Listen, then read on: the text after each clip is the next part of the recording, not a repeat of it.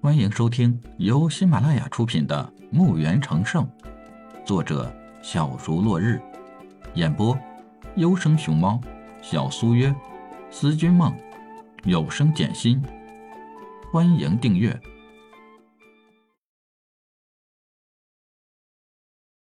一百三十六集。没想到这个钱老头，不知从哪儿找来个年轻的炼药师。你要是炼药师，也说一声啊，别人也能知道啊。我也不会轻视你。你是个炼药师，你装什么武者？你他娘的还是个超级高手！你又不是缺钱，穿的好点你会死呀？哎，炼药就炼药呗，炼那么好干嘛？害得老子差点被他们打死。富胖子在心里埋怨着李海。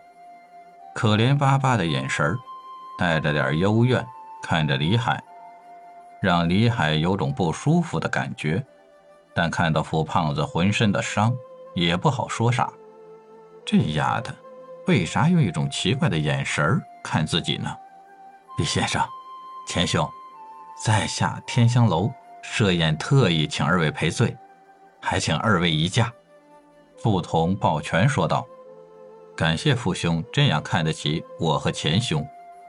最近我和钱兄将准备一个拍卖会，拍卖一些小物件，所以就比较忙。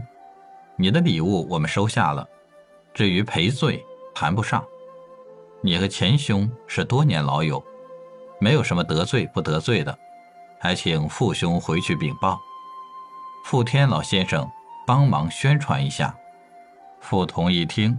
李海这样说，就坐不住了，急忙起身告辞，回去禀报。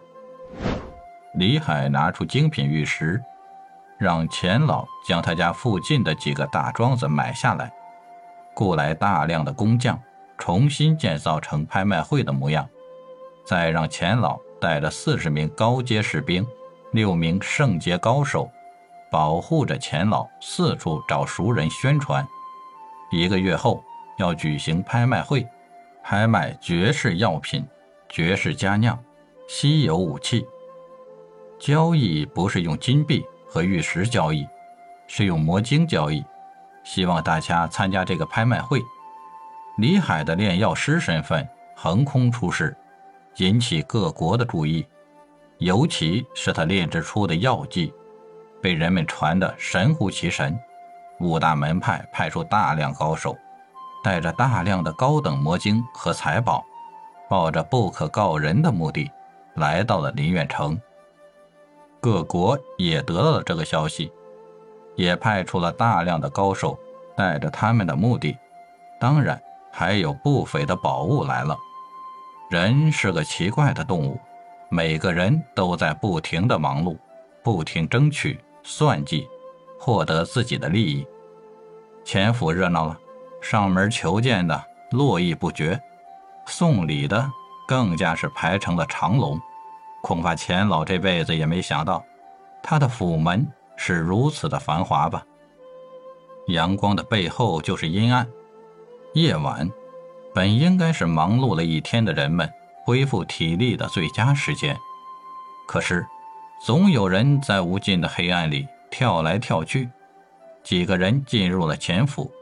寂静的潜府就像个无底的黑洞，不管有多少人前去，就像一颗石子掉进了汪洋大海里，没有一点的动静。连续的几个夜晚，进入潜府的人少说也有上百了。奇怪的是，没有一个人出来，不知道是为什么。没有哪个人会再傻乎乎的进入那个黑洞了。小小的潜府。一个长期不被人注意的小商户的府邸，变得无比的神秘、诡异，不再轻易的进入这个禁地。白天送礼求见的依旧那么火爆。傅天陪同着两个神秘的人，带着重礼来到了前府，递上了拜帖，等待主家的接见。